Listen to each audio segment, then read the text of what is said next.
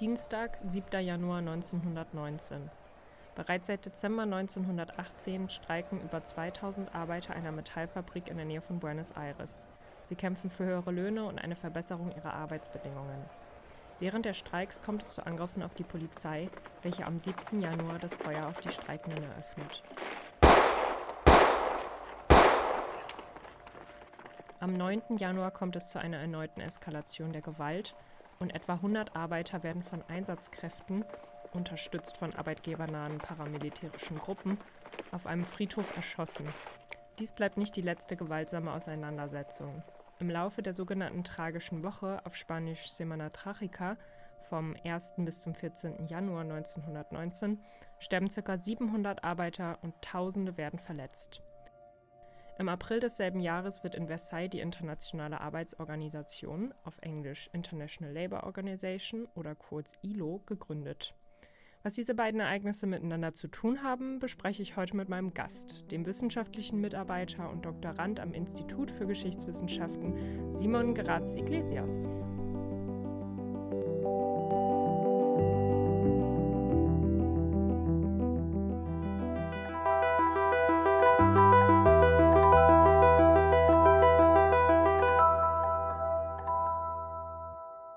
Moin, moin, liebe Zuhörerinnen und Zuhörer. Mein Name ist Jana Timm und ihr hört Cleo, den neuen Podcast des Instituts für Geschichtswissenschaft der Uni Bremen. Und ich befinde mich hier im Studio mit Simon Graz Iglesias. Hallo, Simon. Ja, hallo, Jana. Ja, vielen Dank, dass du hier bist. Und äh, wir haben in der Einleitung dieser Episode von der tragischen Woche gehört. Kannst du erklären, was die Bedeutung dieses Ereignisses war? Ja, das. Äh äh, Besondere an dem Fall ist, dass es eben wirklich mehr, also mehrere hundert Tote gab in dieser tragischen mhm. Woche. Und äh, eben von der, von der Obrigkeit, also von der Polizei, aber auch von Teilen des Militärs eben brutal niedergeschlagen wurde. Ähm, und das war ähm, so ein Ereignis, was tatsächlich auch symptomatisch war für diese Zeit in Argentinien, in der wir uns befinden, okay. also Anfang des 20. Jahrhunderts, wo wir die soziale Frage, die wir ja aus Europa kennen, die, die, also diese Probleme grassieren überall äh, in den urbanen Räumen und ähm, ja, die neue Arbeiterschaft ist sozusagen, ähm, also gewinnt mehr und mehr an, an politischer, politischem Einfluss, aber ähm, trotzdem ähm, ist sie sozusagen noch nicht so weit, dass ähm, oder so einflussreich, dass sie tatsächlich auch äh, Gesetze machen kann. Ähm, und naja, das habe ich eben als so Beginn dieser, dieses Betrachtungszeitraums einfach genommen, den ich mir anschaue. Und wenige Monate danach wird ja aber in Versailles die Internationale Arbeitsorganisation gegründet. Was genau haben die beiden Ereignisse miteinander zu tun? Ja, total viel. Also äh, die ILO gründet sich ja eben aus dem Versailler Vertrag äh, nach dem Ersten Weltkrieg und sie ist sozusagen genau die Antwort auf die soziale Frage. Ja, also nicht nur in Argentinien, sondern vor allem auch in Europa. Wir haben nach dem Ersten Weltkrieg eine Situation, wo alte Mächte zugrunde gegangen sind, das Deutsche ja. Reich, aber eben auch in, in anderen äh, europäischen Ländern gibt es große Umwälzungen, politische Umwälzungen. Die Sozialdemokratie gewinnt an Boden, ja, also auch eine Demokratiebewegung tatsächlich. Und gleichzeitig steht eben die Gründung der ILO in, in Versailles vor diesem Hintergrund, wir wollen den sozialen Frieden. Der soziale Frieden, also wenn man sozialen Frieden schafft, schafft man auch Weltfrieden. Das ist so die, die, die Gründungsidee hinter der, hinter der ILO. Und man hat eben nicht nur eben in Argentinien diese, diese tragische Woche, von der ich eben erzählt habe, sondern man hat in vielen europäischen Ländern eben Aufstände, Arbeiterkonflikte, Arbeitskonflikte. Man hat natürlich auch die russische Revolution vor Augen 1917. Und genau das wollten aber auch viele Eliten vermeiden, ja. Und also sozusagen die Kommunisten waren ja immer auch ein, ein ganz große Gegner der oder große Gegnerschaft der, der Sozialdemokratie. Und die ILO steht ganz unter diesem Stern der, der Sozialdemokratie, wo eben eine Antwort gefunden werden soll auf die sozialen Fragen, aber nicht mit Revolution, sondern durch Reformen innerhalb des bestehenden demokratisch-kapitalistischen Systems. Okay, und was haben sich jetzt unterschiedliche Menschen und Akteure in Argentinien von dieser neuen Organisation versprochen?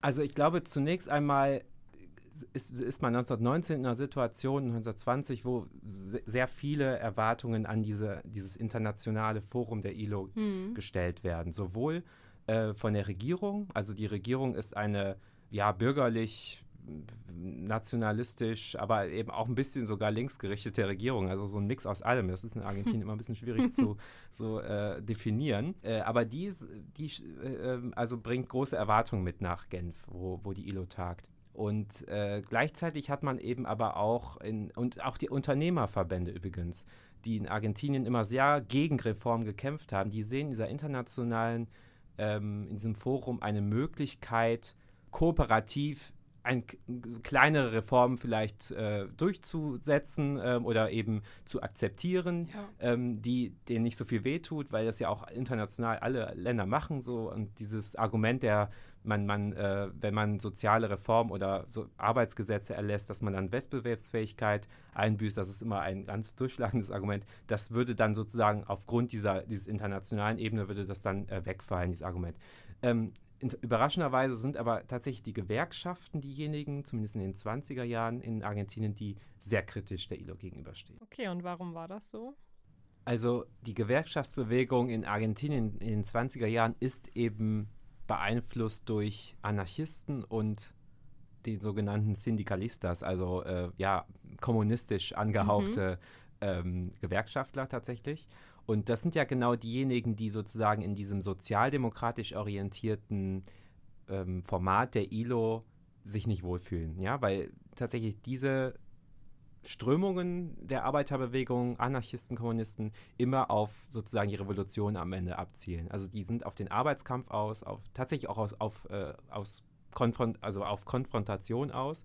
Ja, also auch zu Recht teilweise, weil die, äh, die Verhältnisse teilweise wirklich sehr, sehr, also das können wir uns gar nicht vorstellen, wie die Arbeiter damals gelebt und äh, gearbeitet haben. Aber tatsächlich ist das ein ganz anderer Ansatz, wie man sozusagen Sozialpolitik betreibt. Und die ILO war eben von Beginn an auf Konsens ausgerichtet. Man hat versucht, durch ein sogenanntes dreigliedriges System sowohl Regierungen, aber auch immer Arbeitervertreter und Arbeitgebervertreter ins Boot zu holen. Also man hat auf allen Konferenzen, in allen Gremien hat man diese dreigliedrige paritätische Besetzung von den drei Akteursgruppen.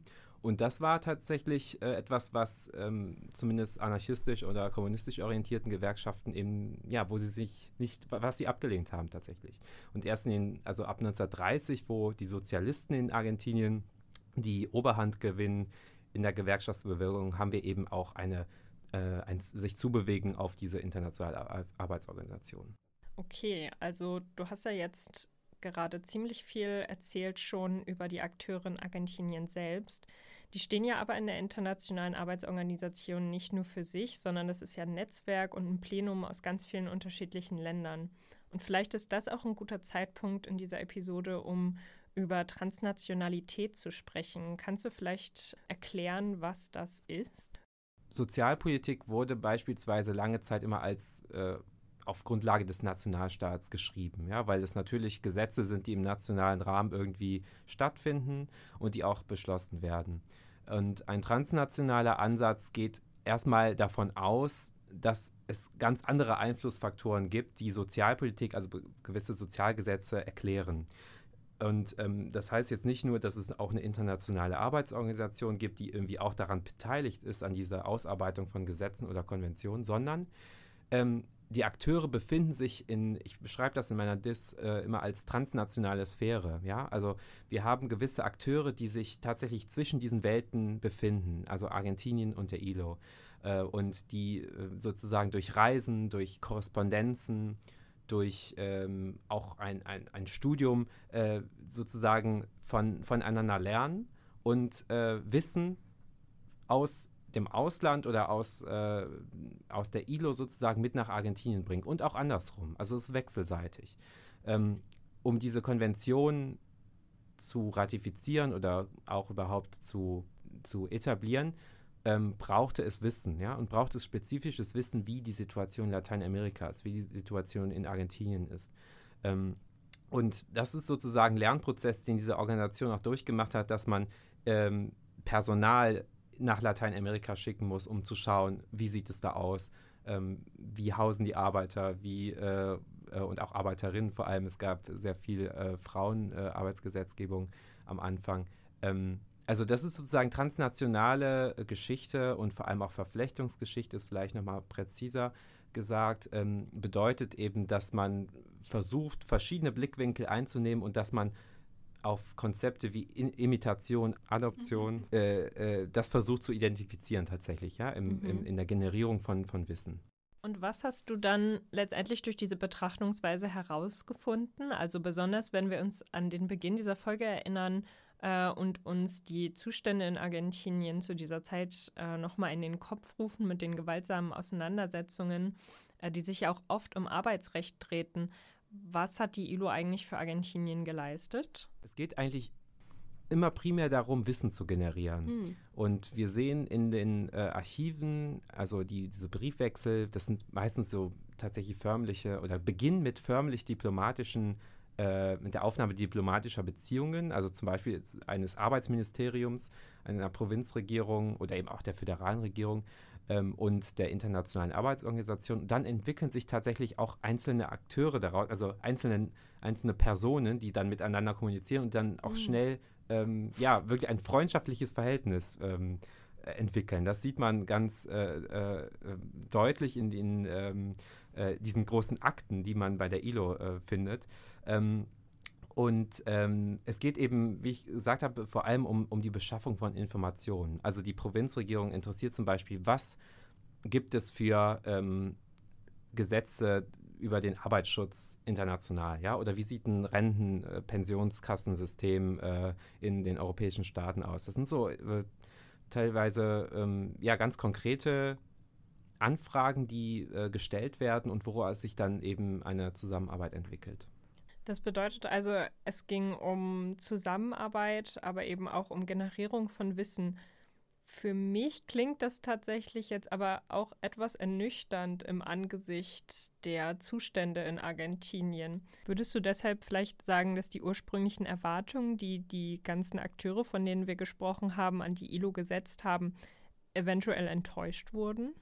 Also ich würde nicht sagen, dass sie enttäuscht wurden. Die wurden anfangs, sie wurden natürlich teilweise enttäuscht, weil ähm, ähm, tatsächlich anfangs man erwartete, dass es eben, dass die ILO den Weltfrieden bringt oder den sozialen Frieden. Natürlich kann sie das nicht leisten. Mhm.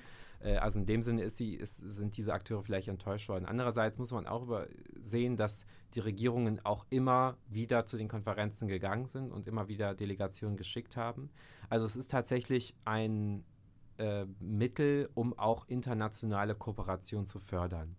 Ähm, gar nicht so sehr in Bezug auf einzelne Gesetze, sondern mhm. mehr ähm, um grundlegend über Sozialpolitik nachzudenken. Ja? Also dass man sich eben anschaut, was passiert in anderen Ländern ähm, und dass man zusammenkommt, zusammen äh, spricht, diskutiert. Das sind tatsächlich die Erfolge oder so die ähm, den Wert, der, der diese ILO für Argentinien und auch für viele andere Länder tatsächlich hat. Ja, ich finde, das ist ein fantastisches Schlusswort. Ich bedanke mich vielmals bei dir, Simon, für das schöne Gespräch. Sehr gerne. Und ich bedanke mich auch bei unseren Zuhörerinnen und Zuhörern fürs Einschalten in die erste Folge und für euer Interesse. Bis zum nächsten Mal.